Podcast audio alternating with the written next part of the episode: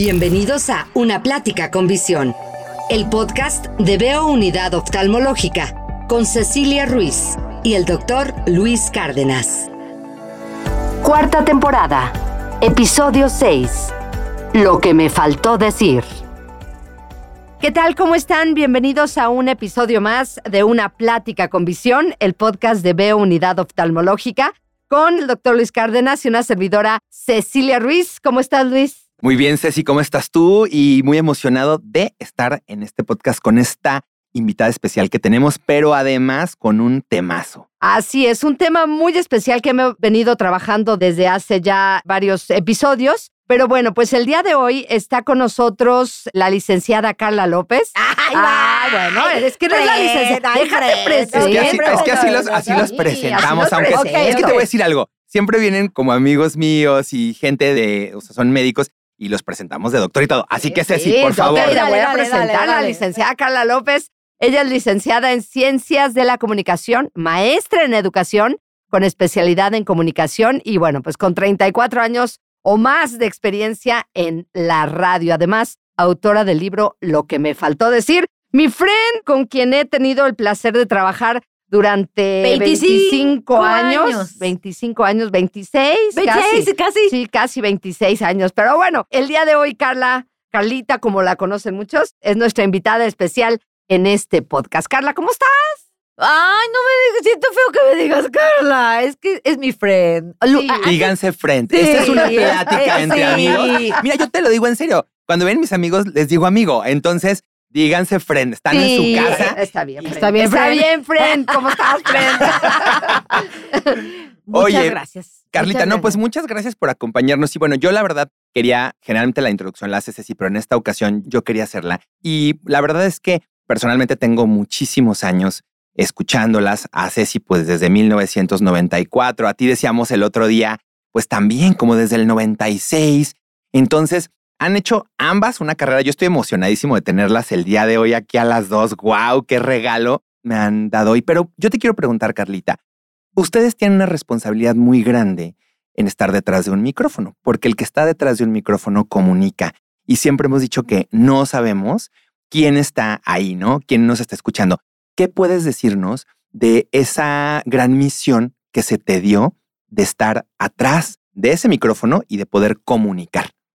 Qué buena pregunta. Sabes que yo nunca, yo nunca fui consciente realmente hasta, creo que hasta hace unos años, de eso que me acabas de preguntar, de tomar conciencia, porque, porque yo lo único que hacía cuando entraba a mi cabina era divertirme. Sin embargo, tuve una muy buena maestra cuando entré a Pulsar hace muchos, muchos años, que se llama Ceci Ruiz. y porque yo venía de hacer radio para niños que es mi gran pasión. Los niños me gustan muchísimo y creo que son un público al que si le llegas, ya, si lo conquistaste. A mí, a las 3 de la tarde. A, las 3 de la tarde, efectivamente, muy bien. Y entonces, la verdad es que yo no, aparte en AM, eh, a mí me, metieron y yo disfrutaba, ¿no? Porque en mi cabeza jamás tuve la, la conciencia o el rollo o la búsqueda de decir, yo quiero ser la señora locutora. O sea, no, la verdad es que todo se fue dando y entonces yo entraba y platicaba y era yo simplemente yo, ¿no? Hasta que em, cuando sí estuve, cuando entré a pulsar y entonces me empezaban a llegar llamadas de chicos diciéndome, híjole, Carlita, gracias porque lo que acabas de decir me salvó la vida. Y yo, ¿eh? ¿qué dije? ¿No? Y luego de repente empiezas a conocer un poco más acerca del universo que te está escuchando, porque yo me hacía sola en el mundo. Yo entraba a la cabina y yo me platicaba. De hecho, de recién que, que yo empecé en esto, pues realmente quien, ya cuando empecé en serio, empecé junto a Ceci. O sea, Ceci era la que me guiaba, que de hecho yo tenía la mala costumbre de entrar con un chicle siempre a cabina. Y este, y Ceci, como mamá, me ponía la mano y me decía, el chicle, y yo así, de chicle se viene y está chicle. O sea, pequeñas cosas que me fueron educando en el rollo de que este tema era serio, ¿no? Es muy serio. Por eso es que para nosotras es muy importante que quien esté detrás de un micrófono sean personas conscientemente responsables porque lo que tú digas lo van a tomar como una verdad. Y lo que tú transmitas, además hay que recordar que las palabras son energía. Y si tú transmites amor, si tú compartes amor, si tú compartes mensajes positivos, todo eso se va directo a los oídos de la gente y le vas a hacer el día y los vas a mantener con un rollo de buena onda el resto de su día, porque te escucharon y porque lo que tú dijiste tiene una verdad en su corazón, ¿no? Entonces debemos de ser muy cuidadosos con prepararnos, con el hecho de prepararnos, con el hecho de estar bien informados, de ser personas conscientes y empáticas con lo que está aconteciendo a nuestro alrededor y en el mundo para ponernos en el lugar de nuestros radioescuchas. Fíjate, Carla, ahorita que, Fren, ahorita que mencionabas eso de que cuando uno habla, la gente que te escucha lo toma como una verdad, ¿no? Y tú hace un par de años decidiste plasmar y lanzar en un libro muchos de esos pensamientos que tienes.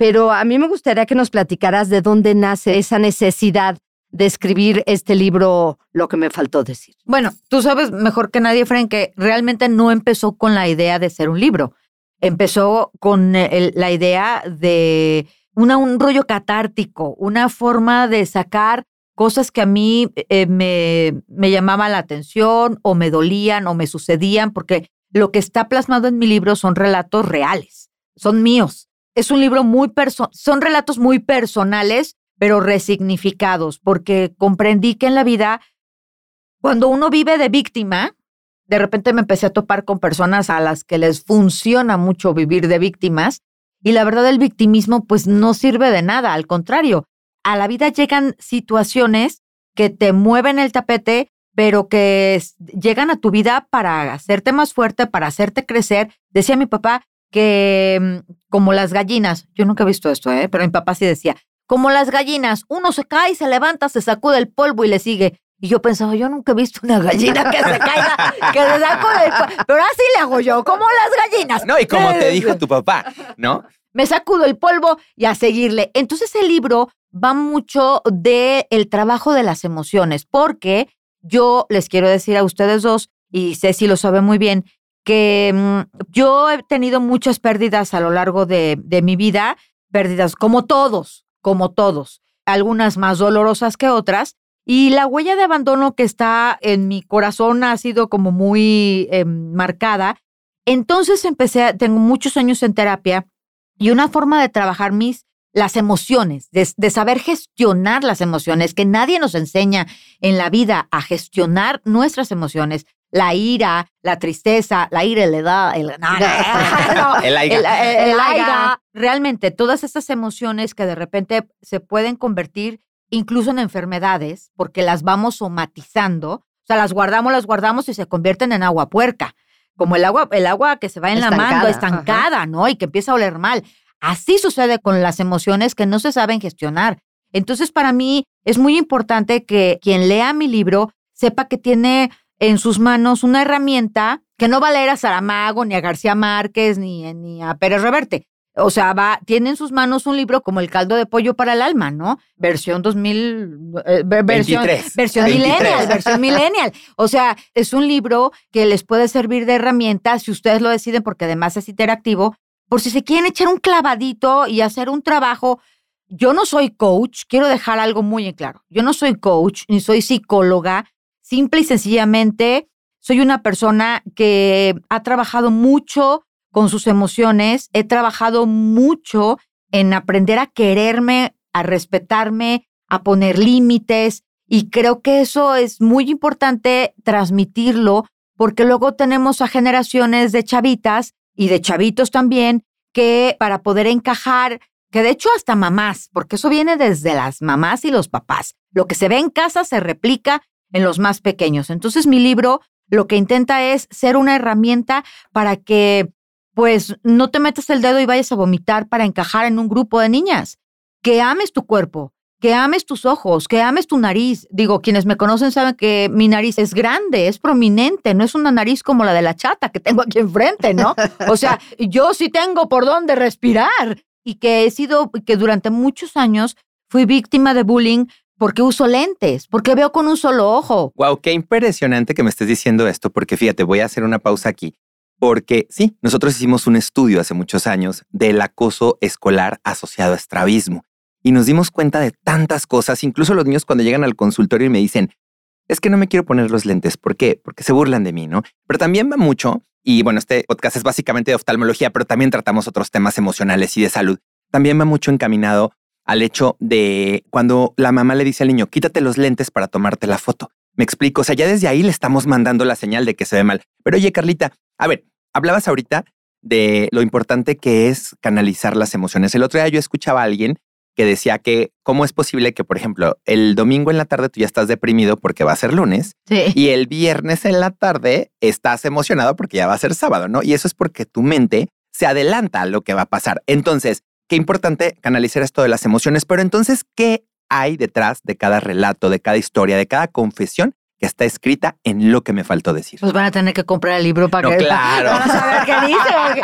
Pues son de, o sea, puedes encontrarte un tema, por ejemplo, que a lo mejor no va a resonar con los hombres, pero hay un texto que se llama eh, Los tres minutos y esos tres minutos tienen que ver con el momento en el que yo, estando sola en casa y viendo la tele, y le puse tres minutos porque enfrente de mí había un reloj que marcó tres minutos y fue el tiempo en el que yo tardé en reaccionar cuando me descubrí unas bolitas en el seno. Y entonces, pero bueno, no eran unas bolitas, eran unas bolotas y entré en pánico, porque son cosas que yo dije, yo pensaba, a mí no me puede pasar esto, ¿por qué me está pasando a mí? ¿Qué me está sucediendo? Entonces, a lo mejor a ti no te resuena. Hay otro texto que se llama XX, en donde hablo de que soy mujer y de cómo las mujeres no somos ni más ni menos, venimos a ser equipo con los hombres, ¿no? Hay otro texto que se llama ¿Por qué lloran las mujeres? ¿Por qué? ¿Por qué los hombres no nos entienden y lloramos por todo, por todo? Y nos dicen locas, mande. Yo creo que algo importante en este libro, yo creo que el hilo conductor es el amor, ¿no? El amor propio, sobre todo. ¿En qué momento consideraste este hilo conductor? En el momento en que me di cuenta, Fran, que durante muchos años había permitido muchas situaciones pasivo-agresivas de gente a la que yo quiero mucho o quise mucho, o incluso en mi familia, en mis parejas, compañeros de trabajo, que yo, por tener una baja autoestima, porque eso lo entendí en terapia, porque yo no me quería, porque, porque precisamente por la huella que yo les vengo diciendo, mi mamá se murió cuando yo tenía cuatro, mi papá murió ya casi hace 19, que eran mi, mi, papá era mi gran héroe, y entonces, y, luego viví en diferentes hogares y, cosas así que van marcando al niño, porque como tú debes de saberlo muy bien, Luis, la parte más importante para forjar el carácter y para forjar el temperamento de un niño es de los primeros cinco años, seis años de vida, ¿no? Entonces, lo que vivas en esa etapa de tu vida te va a marcar el resto de tu, de tu vida. Entonces, en el momento en el que yo hice consciente que yo estaba permitiendo una cantidad de, de faltas de respeto disfraza, afortunadamente, fíjense, afortunadamente estamos viviendo en una época en la que ya la gente puede hablar y expresar y decir, no, no me gusta. Y si el otro se siente ofendido, ahorita, por ejemplo, descubrí, hace muy poco descubrí el gaslighting el gaslighting es una forma de tratar de callar o minimizar tus sentimientos. Incluso te hacen dudar si lo que dijiste lo dijiste. Incluso te dicen, eres, creo que estás como muy sensible, creo que eso no lo dijiste, lo dijiste de una forma muy hiriente y tú dices, ah, caray, de, verdad lo... Y a mí me, durante muchos años viví esa situación, ¿no? Entonces, el libro va de trabajar el amor propio porque cuando uno empieza a quererse y amarse y a respetarse, entonces ya vas a ser capaz de querer, amar y respetar a tu prójimo realmente. Pero fíjate, sobre ese mismo tenor que estás platicando, yo aquí quiero platicarte, Carlita, que bueno, tengo yo memoria de elefante y alguna vez comentaste. a veces me dice, la vez que platicaste de, ay Luis, ¿cómo te acuerdas de eso? Sí, me acuerdo perfecto que, ay Dios mío. No, y sí, ¿eh? Porque. Hasta me asusta. me asusta. Digo, ya no me cuentes esas cosas. Como... No, y luego todavía me dices, ¿a poco te conté eso? ¿A poco te conté eso? De veras. Tanta confianza te tenía.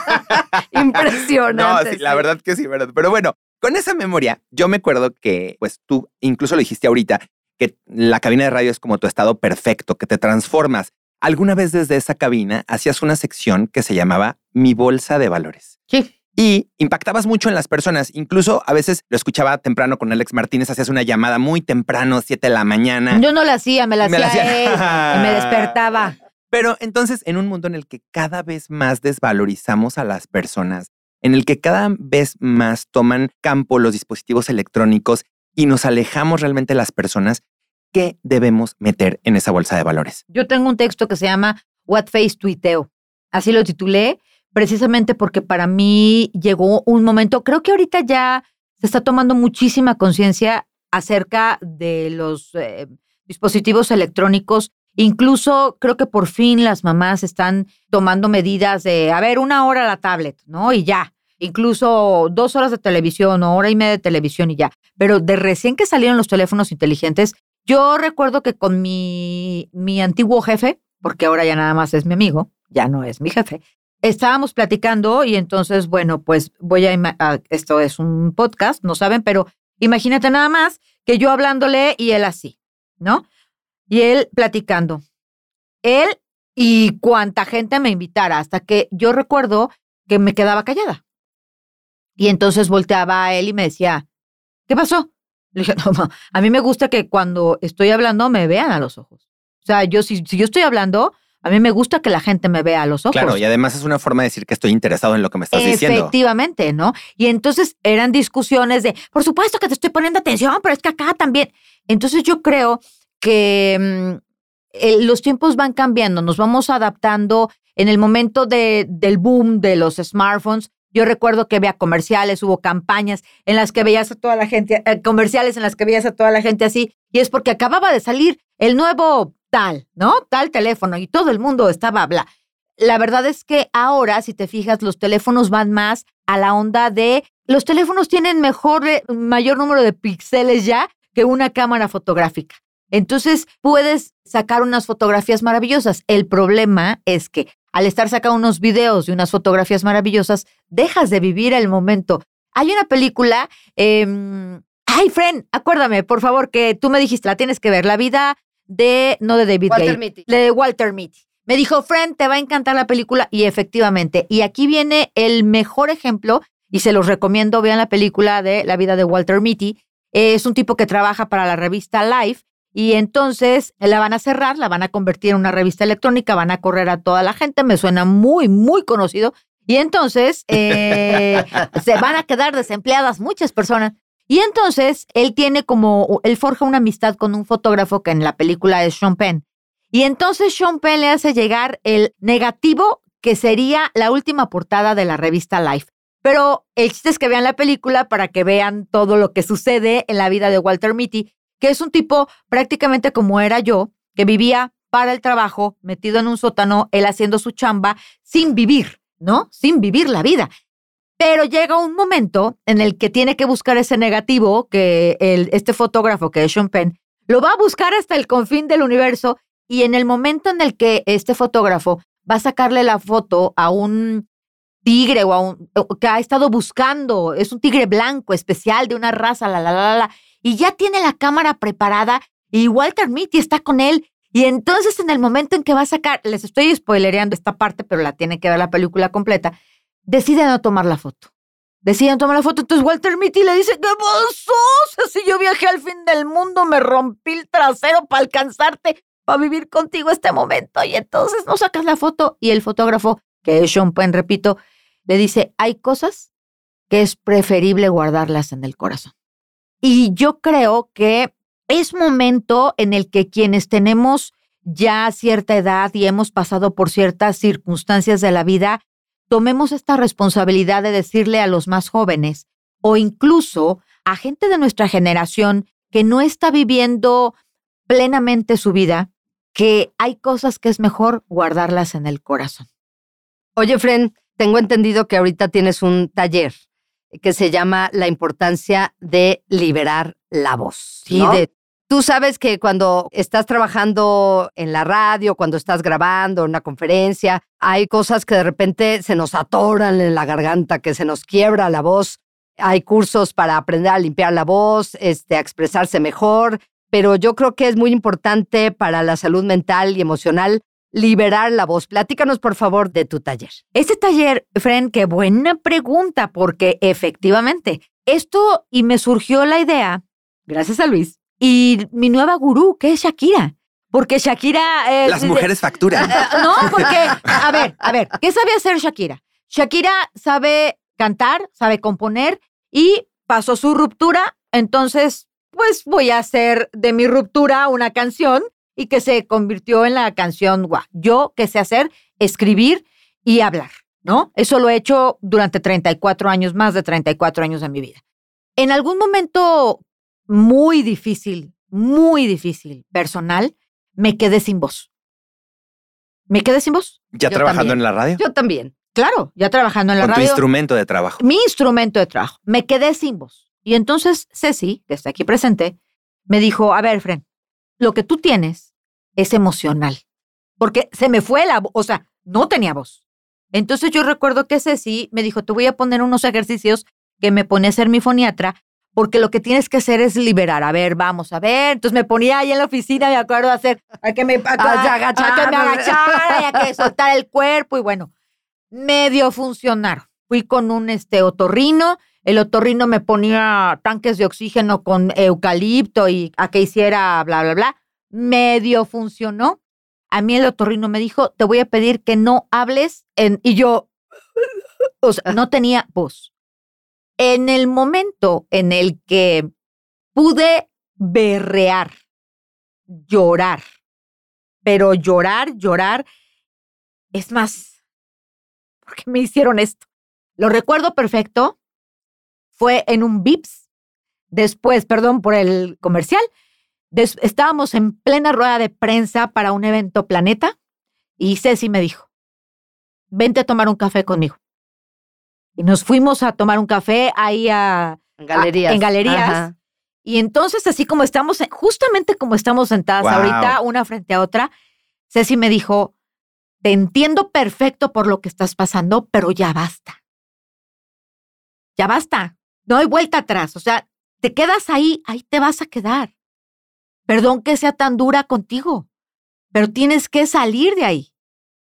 Tienes que salir de ahí. Yo viví lo mismo. Te entiendo perfecto. Yo estuve donde estás tú. Pero de nada te sirve estarte martirizando, porque ni es tu culpa, ni me empezó a decir un chorro de cosas Bien sutil yo. muy sutiles. Como eres, Como amiga. Como como es, eres. sí. No, es que Pero a mí también me algo. dice, a ver, güey. Pero es que, ¿sabes qué. Luis? Los amigos, amigos, amigos, así se hablan. No, claro, pero es que es algo que me parece sumamente importante que alguien que te quiere, ¿Quién te quiere? claro, te Dice diga. por ahí, quien no te va- quiere te hará llorar, pero a mí ese llorar me sirvió muchísimo. Pero liberaste la voz. Claro, en ese momento volvió la voz, volvió la voz. Yo era la encargada de organizar la rueda de prensa, invité a los medios y todo, pero yo no podía hablar. No, pero además, aparte, digo, yo alguna vez estuve en esas cosas que estrés, porque efectivamente, pues llegan los medios, llega el artista, tienes que decir, comunicar, y sin voz es No, complicado. no, era una rueda de prensa del equipo, Ah, de ustedes. de nosotros, para hablar del De evento, evento. Ante los medios de comunicación y yo no podía hablar. Yo estuve callada todo el evento. Y dinos cómo vas a manejar Ah, este taller. Este taller que se llama El Poder de Liberar tu Voz, lo voy a, es un taller de escritura, porque precisamente tengo un libro que se llama Lo que me faltó decir. Ya lo leerás y comprenderás por qué le puse ese nombre. Entonces, yo me he dado cuenta que, poniéndome a mí de ejemplo, hay muchas personas a las que les cuesta trabajo expresarse, expresar sus emociones de forma verbal.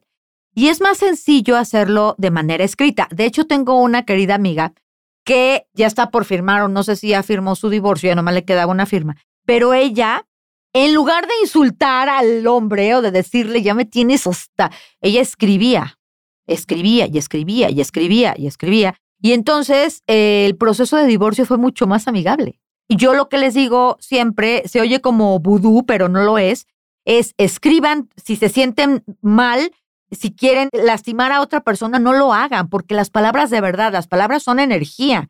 Y eso a la mera hora se convierte en un, en un boomerang. Entonces, tú no quieres decirle a esa persona lo que mejor escríbelo y luego quémalo.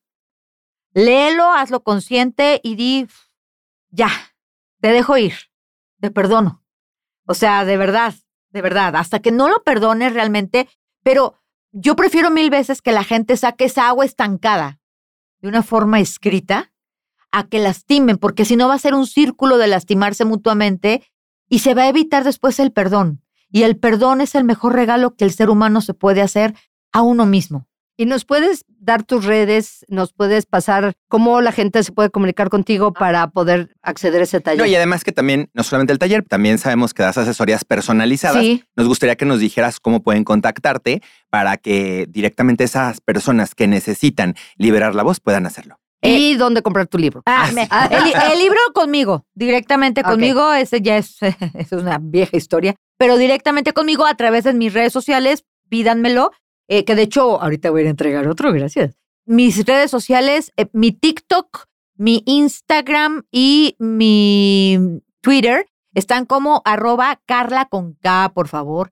Carla L. Arriaga, con I, Carla Larriaga, arroba Carla Larriaga, así me pueden encontrar. Y para el taller también. De cualquier manera, en la descripción del podcast vamos a poner las redes sociales, vamos a poner el nombre del libro. Y bueno, Carlita, yo te quiero agradecer infinitamente Ay, ¿ya que hayas acabó? estado con nosotros. Me caen gordos. Muy triste, sí, ya lo tenemos que terminar, pero te quiero invitar para que vuelvas a estar junto con Ceci y conmigo en una próxima ocasión, porque me encantó esta plática y de verdad, de verdad, de verdad que lo que nos faltó decir, ¿no? Sí, siempre hace falta que decir.